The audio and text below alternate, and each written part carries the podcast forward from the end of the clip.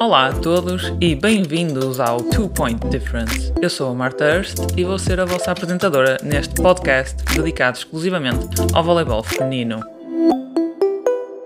Bem-vindos, cá estamos, mais um episódio do Two Point Difference. Hoje temos um episódio a solo novamente e vai ser um episódio super nerd. Portanto, estejam preparados para falarmos sobre a estatística, a evolução da estatística no voleibol. Uh, e vamos falar também um bocadinho sobre porquê ver voleibol de alto nível. Tipo, porquê que as pessoas, porquê que os atletas, principalmente, deveriam de ver mais jogos. Portanto, isto é o tópico de hoje. Espero que vocês estejam bué excited, porque eu adoro isto. Não sei se vocês já repararam que eu adoro estatística e números e tendências e análise e plano de jogo. Portanto, vamos lá falar sobre isto e sobre a minha experiência com isto e aquilo que eu tenho aprendido e o início do início da estatística, que, como vocês devem imaginar, isto é uma coisa que vai um bocado paralela ao desenvolvimento da tecnologia, não é? dos programas que são utilizados para analisar as imagens e a gravação dos jogos e as tendências que são estudadas. Há montes de estudo sobre todos os jogos possíveis e imaginários.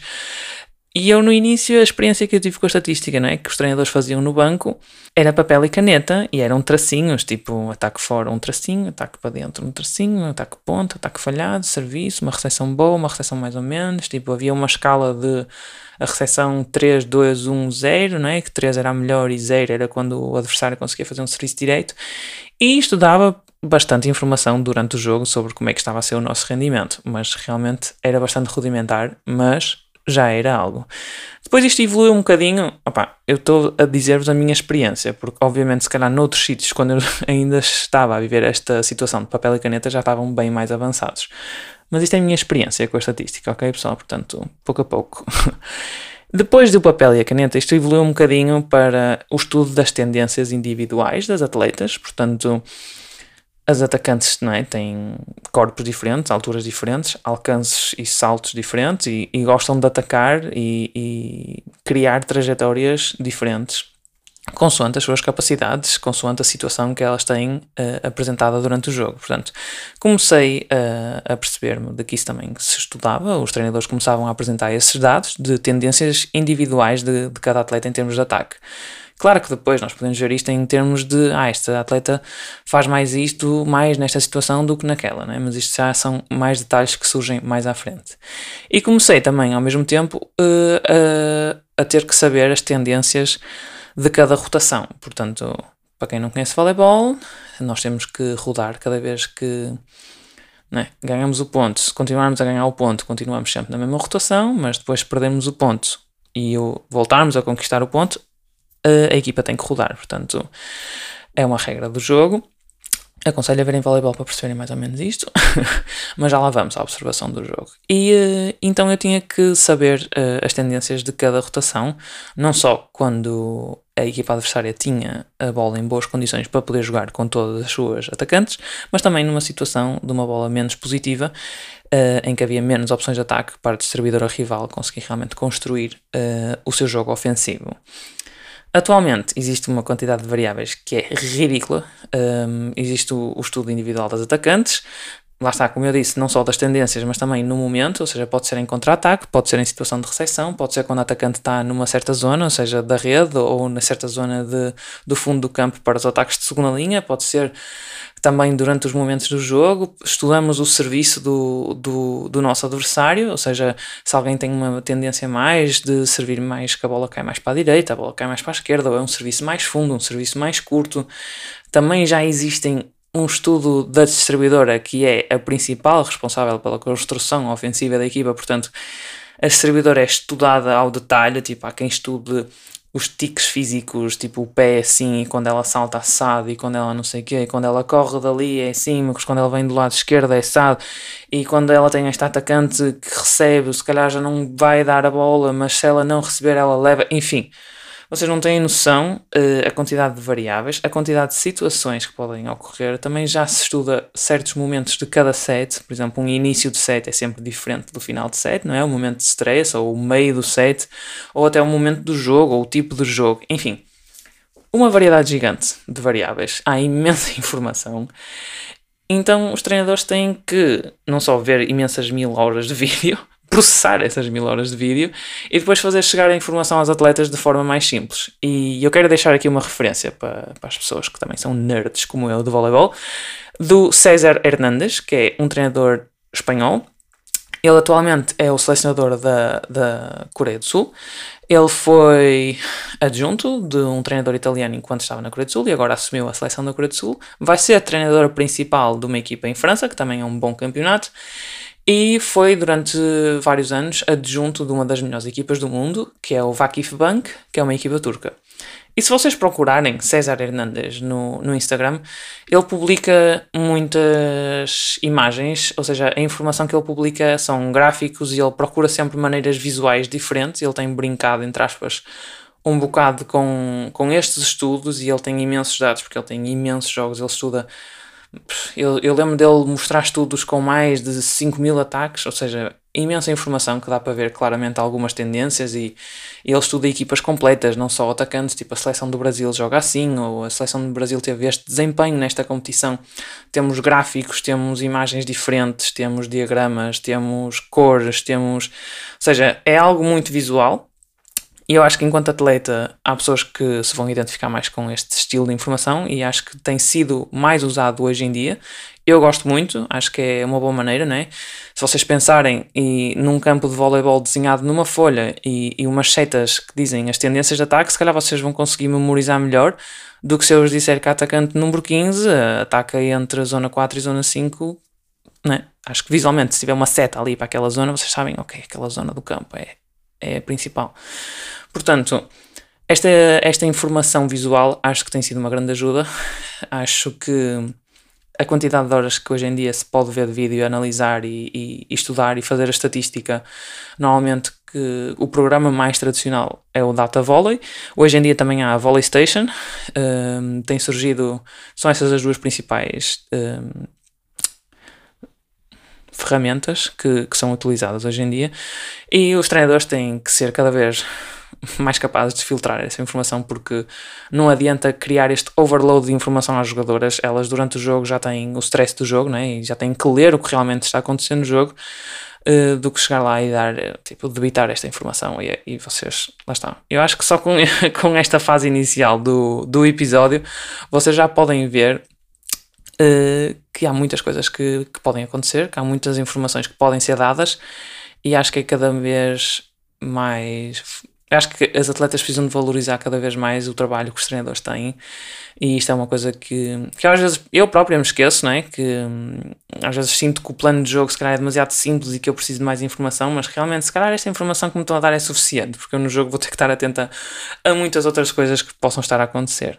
E acho que é importante também as atletas reconhecerem que isto não são coisas fixas, as, a estatística são tendências, não são regras. Se calhar há tendências muito fortes, não é? De de, das atacantes fazerem este movimento ou, ou atacarem nesta zona, mas naquele dia, naquele momento, pode não acontecer, não é? Tipo, ter noção de que estas coisas são maleáveis, é preciso haver uma estrutura, é preciso confiar no trabalho que está feito por trás, é preciso fazer o trabalho de casa de também as atletas verem esses vídeos e estudarem esses vídeos. Acho que se calhar estas novas gerações têm um bocado de falta disso, este gosto de, de ver vídeo. Opa, eu acho que cansa mas uma maneira fácil de não cansar é também ver voleibol de alto nível, porque é normal nós estudarmos os nossos adversários hoje em dia. Tipo, isto já acho que não, não conheço ninguém que não faça um estudo do adversário e não tenha que fazer trabalho de casa, entre aspas, e ver os vídeos do, do rival. Tipo, uma outra rotação, esta atacante, nem que seja um resumo dos últimos dois, três jogos que, que esta equipa fez, né?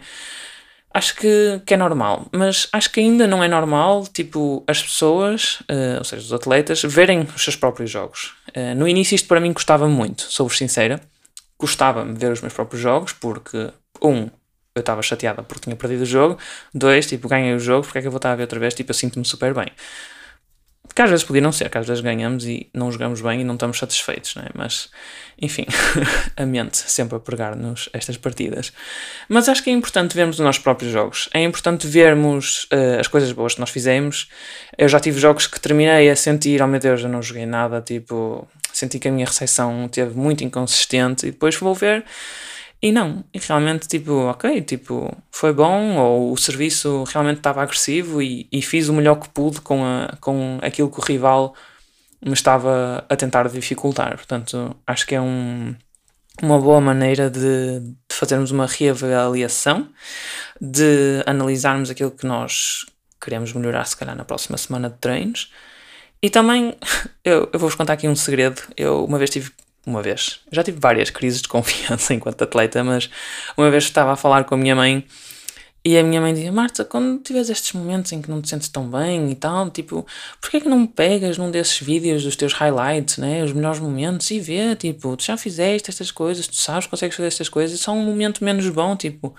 E é, um, é uma ferramenta que eu tenho utilizado de vez em quando, quando eu estou assim mais em baixo ou quando tenho assim um, uns vários dias seguidos ou uma semana mais difícil, tipo, eu, porque é que eu não estou a conseguir? E já não consigo atacar e já não estou a saltar e a minha recepção não sai, tipo, vamos ver quando é que a Marta realmente conseguiu fazer estas coisas em condições. E, e é uma ajuda. Hum, aconselho-vos a, a, verem se calhar um jogo que vocês acabaram o jogo a sentir isso aí, sou mesmo craque, tipo, joguei mesmo bem, tipo, sinto mesmo bem, esta vitória foi mesmo boa, tipo, a equipa ganhou, eu joguei bem. Vejam esses momentos, tipo, não é só ver para aprender o que fizemos mal, não, não se foquem, eu acho que principalmente as mulheres têm muita tendência a focar uh, no erro. Eu fiz isto mal, isto não saiu bem, isto podia ter sido melhor, tipo, isto já é bom, mas podia ter sido melhor, ou tipo, esta bola eu recebi bem, mas se calhar se eu tivesse dado um passo mais, eu tinha conseguido estar mais disponível para atacar. Ou seja, há sempre alguma coisa que se pode melhorar. E isso é bom, mas que a ver? Portanto, ver adversários é normal. Ver os nossos próprios jogos é semi-normal, acho eu. E acho que poucas pessoas gostam de ver voleibol internacional. Tipo, e uma das razões que eu gosto de ver voleibol internacional, um é porque eu adoro voleibol, mas já perceberam que eu sou bastante nerd do voleibol e gosto de, de, conhecer as atletas, de ver como é que estão os clubes, como é que estão as seleções e ter esta jogadora que eu gosto mais e aquela, oh meu Deus, aquela lesionou-se, como é que esta equipa vai jogar. Mas também isto foi um treinador que, que me deu esta dica, o professor Manel Almeida disse, olha, esta jogadora é parecida contigo fisicamente e esta também, tipo, mais ou menos a tua altura, mais ou menos o teu alcance, mais ou menos, tipo, fisicamente são parecidas porque, sejamos sinceros, eu, eu eu com o meu 1,80m, se calhar 1,82m com sapatilhas, não vou conseguir fazer o mesmo, por mais que eu salte, que uma atleta que já tem, por si só, 1,92m. Portanto, os alcances são diferentes, os físicos são diferentes. Portanto, aquilo que eu vou conseguir fazer dentro de campo vai ser diferente.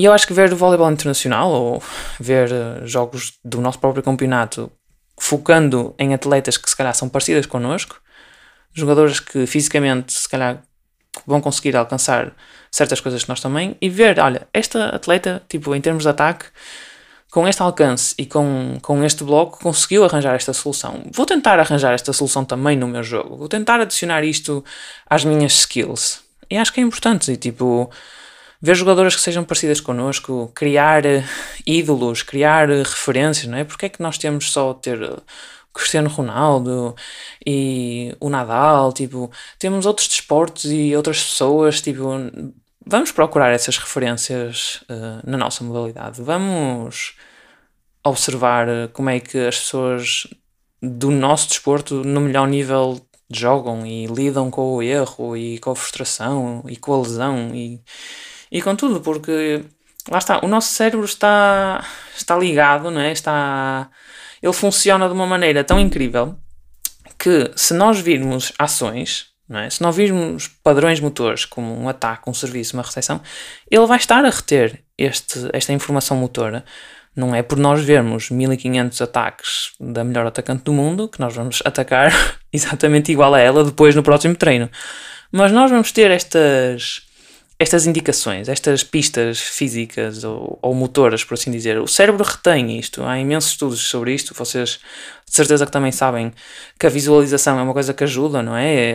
Atletas de vários desportos de alto nível, mesmo de voleibol, o trabalho da respiração e da visualização, tipo, são coisas que ajudam, são coisas que o nosso cérebro retém e que o nosso corpo depois consegue corresponder a essa, a essa imagem mental. Portanto, nós vamos reconhecer esses padrões motores, nós vamos aprender com esses padrões motores que nós vemos repetidamente.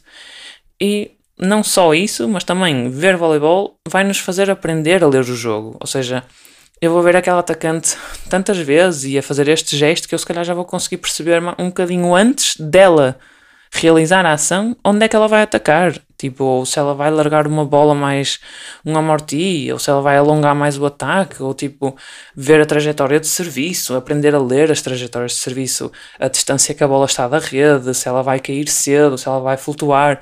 Às vezes já se consegue ver pelo lançamento de uma bola, ou quando ela está a passar a rede, se a bola vai fora. Tipo, este tipo de informações vão nos dar uma uma outra capacidade no nosso próprio jogo. Nós vamos conseguir ler estas coisas antes, nós vamos conseguir, se calhar, decifrar algum tique de alguma tipo. Uh, atleta que esteja a servir ela, ah, quando ela vai servir curto, ela lança mais assim, ou quando ela vai servir longo e procurar aquela, aquela esquina do campo, ela vira-se um bocadinho mais para ali.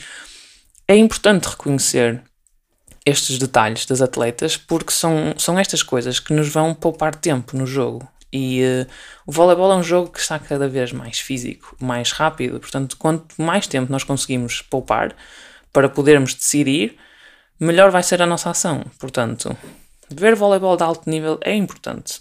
Nós temos que aprender com os melhores e as melhores vão fazer coisas boas e vão fazer coisas más. É importante ver o que elas fazem bem e como é que elas lidam com o erro, como é que elas lidam quando elas fazem mal. Tipo, tudo isso é super importante para nós enquanto atletas e acho que, sendo portuguesa e sendo Portugal um país que tem pouca tradição nesta modalidade tão bonita e tão numérica que eu adoro, eh, precisamos desta, desta cultura, precisamos que, que eu consiga, eu, eu preciso de conseguir falar com, com outras amigas minhas do voleibol sobre como é que a Gabi Guimarães jogou este fim de semana. Acho que é importante termos estes diálogos, né?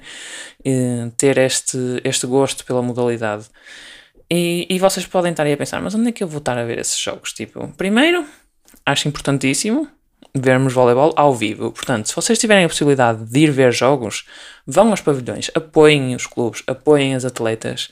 Hoje em dia, vocês têm Champions League, viagem, tipo, peguem um fim de semana e vão ver a final da Champions League. Eu sei que não é para todos vocês pensar, eu não vou gastar dinheiro nisto, não sei o quê. Ok, tipo, mas vão aos vossos pavilhões, aquele pavilhão que está ali ao lado de casa, peguem no carro, vão com os amigos, vão ver o jogo deste fim de semana, apoiem as pessoas.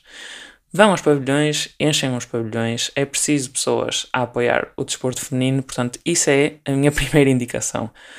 Segundo, nós temos internet, gente, portanto, não me podem dizer que não conseguem ver voleibol, porque toda a gente tem um telemóvel, toda a gente tem não vou dizer que toda a gente tem um tablet e um computador, mas um telemóvel toda a gente deve ter, portanto toda a gente consegue ter acesso ao YouTube. E no YouTube vocês têm vídeos grátis. A Federação, por exemplo, Europeia já tem jogos inteiros no YouTube. Vocês podem ver highlights de atletas, ver os melhores momentos de algum atleta que vocês gostem muito ou algo assim, ver highlights de alguns jogos para ver os melhores momentos de um jogo.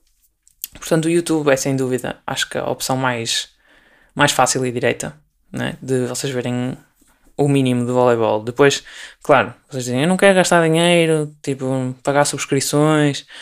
Ok, nós, em Portugal, temos duas opções. Temos a Volley TV, que foi um projeto criado pela Federação Portuguesa de Voleibol, mas não passa todos os jogos que, que, que acontecem durante os fins de semana. Uh, a Volley TV é uma transmissão com várias câmaras, com comentários, com repetições. A outra opção que vocês têm é de um bocadinho menos qualidade, mas também no próprio site da Federação vocês podem ver todos os jogos já num live stream. É uma câmara fixa, por norma, Uh, não tem comentário, vocês só têm que seguir o jogo e o resultado. E eu acho que sem comentário é um bocado mais fácil as pessoas desligarem-se um bocado do jogo e as câmaras serem fixas, ou seja, pode ser difícil ver, uh, ver o jogo com, com mais qualidade. Por exemplo, eu vi a final do Europeu Feminino na Sport TV. E eles vão passando, eu sei que há para aí seis Sport TVs assim, se calhar não passa na primeira, né? mas em um dos canais da Sport TV pode haver voleibol eu sei que a Bola TV também passa voleibol. Temos agora, uh, com a presença de, de, clubes como o Porto, o Benfica e o Sporting, o, o Porto Canal, a Benfica TV, a Sporting TV. Por exemplo, se vocês quiserem ver os jogos do Campeonato Espanhol, a Federação Espanhola de Voleibol obriga todos os clubes a terem streaming no YouTube, ou seja, todos os jogos de Espanha estão no YouTube grátis, completos. Uh, Dou-vos o exemplo da minha época na Alemanha que havia um serviço de streaming que era pago, ok. Vocês podiam escolher pagar a subscrição por um clube, então tinham acesso a todos os jogos desse clube, ou então pagar por todo o campeonato e era um bocado mais caro. Mas, apesar de na Alemanha haver este serviço de streaming, os pavilhões estavam cheios. Portanto, eu volto aqui atrás ao, ao meu primeiro ponto de vão aos pavilhões apoiar as vossas equipas. Depois, a Federação Europeia de Voleibol tem não só alguns jogos no YouTube, como também tem o próprio canal deles, que é Eurovolley TV, e se não me engano vocês podem pagar um mês de subscrição por 7,99. Eu não acho caro, mas entendo que as pessoas não queiram gastar dinheiro, e tal como vos disse, a Federação Europeia já tem jogos no YouTube, ou então podem pagar 15,99 por 3 meses, e aí já podem ver muitas competições. A Volleyball World, que é basicamente uma marca criada pela Federação Internacional de Voleibol, também tem uh, uma versão premium em que vocês têm acesso aos jogos da Liga Italiana masculino e feminino e aos jogos internacionais. Por exemplo, a classificação olímpica vai dar na Volleyball World. Uh, tem jogos de vôlei de praia, para quem também quiser ver essa vertente, e acho que são 7 dólares e 99 por mês, e esta é a versão premium. Um, eh, acho que são mais ou menos 7 euros e meio, algo assim. E depois, um, sem querer ser muito ilegal, também podem procurar sites pirata, por exemplo, para ver a Superliga no Brasil, ou o Campeonato Turco, ou outros campeonatos que vocês querem, queiram tipo, averiguar como é que é o nível e, e ver atletas que estejam a jogar nesses campeonatos. Não é a minha principal recomendação, ok? Tipo, não vamos procurar sites pirata. Um, e acho que aqui na Hungria, eu depois vou ter que confirmar, o site da Federação Húngara transmite os jogos todos grátis. Portanto, este ano acho que vocês vão poder ver os meus jogos grátis, se vocês quiserem. Eu, em princípio, acho que vou partilhar nas redes sociais, mas ainda vou confirmar. Portanto, é isso. Acho que há bastantes opções para voleibol. Acho que há opções grátis, há opções pagas, com mais ou menos qualidade, com o melhor ou pior comentário, né? Mas quero realçar aqui a importância de irem aos pavilhões apoiar as equipas. Tipo, em Portugal tenho certeza que a maioria dos jogos vocês não têm que pagar bilhete a maioria dos jogos dos clubes não há que pagar bilhete, portanto vocês podem simplesmente aparecer e ir. Acho que se tiverem que pagar bilhete é apoiar na mesma o desporto, portanto não custa nada pagar o bilhete para ir ver um jogo ou ser sócio. Façam-se sócios do clube se tiverem essa opção. Ajudem a desenvolver a modalidade, porque o voleibol é um desporto com pouca visibilidade. Ou seja, eu às vezes uh, estou a passar pelos canais e, e, nas 500 Sport TV que existem está a dar ténis, está a dar rally, está a dar motos, está a dar golfe e, tipo, e o voleibol. Pois, pá, nós não temos essa visibilidade, portanto, vão aos pavilhões, tipo, paguem as subscrições dos canais de voleibol, tipo, apoiem o desporto. É um investimento, não é obrigatório, mas lá está, se vocês puderem fazer isso, eu acho que vale a pena. E, hum, e eu queria também deixar aqui um, um ligeiro debate, porque vocês acham que depois deste episódio o voleibol está acessível ou não?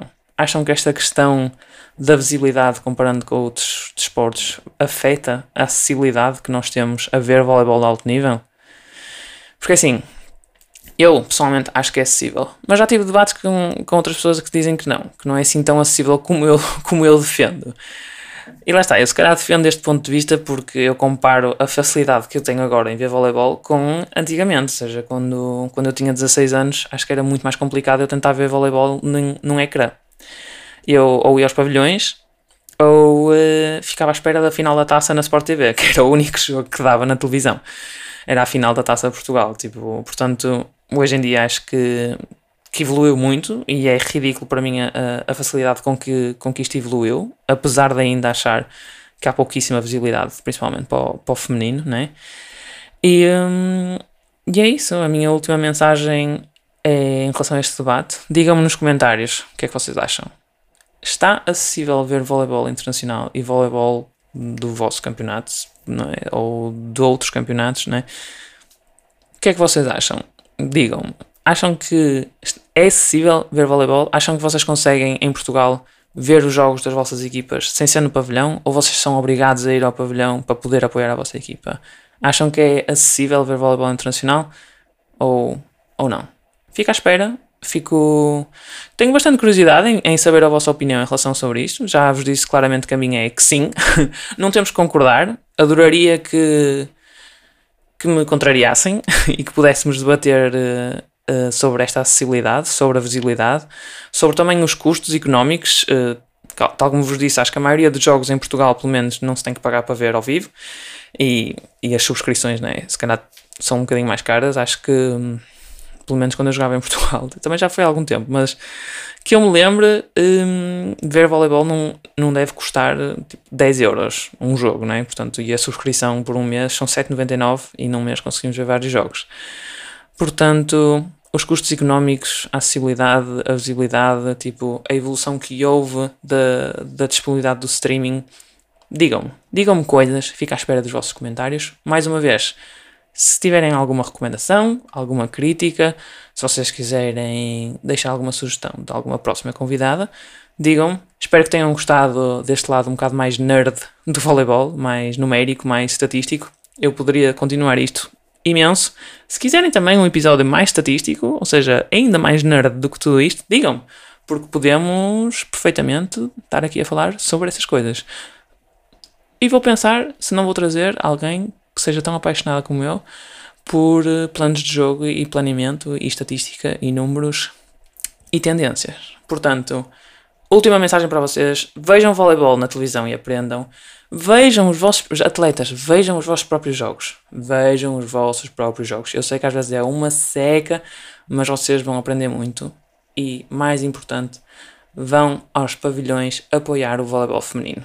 Vão aos pavilhões, não custa nada saem de casa, andam um bocadinho, vão até o pavilhão, veem as coisas ao vivo, porque é muito diferente ver no pavilhão e na televisão. Acreditem, vocês conseguem uh, absorver um bocadinho melhor o que está a acontecer e vocês conseguem prestar mais atenção a certas coisas.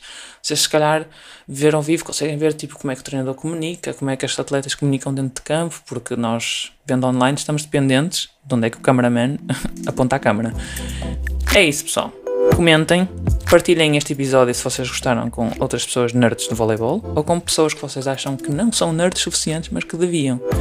E até à próxima. Muito obrigada e continuação de um grande dia para todos.